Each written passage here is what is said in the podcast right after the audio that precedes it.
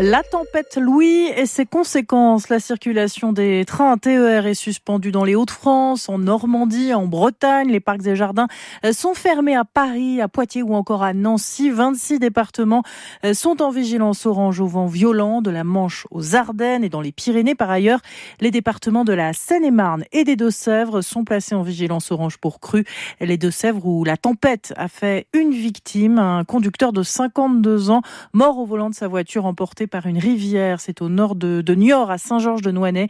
Il s'est engagé sur une route qui était barrée. Point complet sur la situation euh, sur notre site francebleu.fr.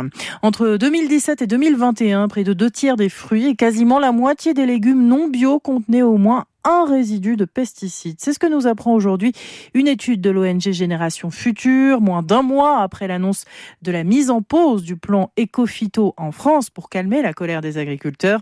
Des agriculteurs qui poursuivent leurs actions à deux jours du Salon de l'agriculture pour euh, maintenir la pression sur le gouvernement. On reste dans les rayons de nos supermarchés avec peut-être bientôt une, nouveauté après le Nutri-Score, l'Origine Score. Le gouvernement réfléchit à la mise en place euh, sur les étiquettes des produits alimentaires un indicateur sur l'origine des ingrédients. Ce que veut aussi Bercy, c'est une information, Sophie Ovine, plus lisible pour le consommateur. Avant l'été, les consommateurs pourraient disposer d'une information supplémentaire pour faire leurs courses. Objectif, connaître précisément l'origine géographique des ingrédients. C'est clair pour les fruits et légumes, la viande, pas du tout pour les conserves et les plats cuisinés.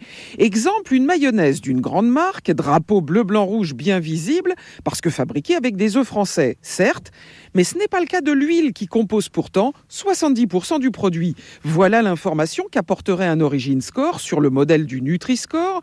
Pas d'obligation mais une démarche volontaire pour les fabricants et les distributeurs, ensuite aux consommateurs de faire leur choix. Le système est déjà en test grâce à l'initiative d'un collectif baptisé En Vérité, rejoint par une soixantaine de marques. Mais l'étape la plus complexe est à venir à Bruxelles en 2025, lorsqu'il faudra convaincre les États membres de généraliser la petite idée française. Sophie Auvigne pour France Bleu. Majoubi placé en centre de rétention en région parisienne avant d'être expulsé. L'imam du Gard est par une enquête pour apologie du terrorisme.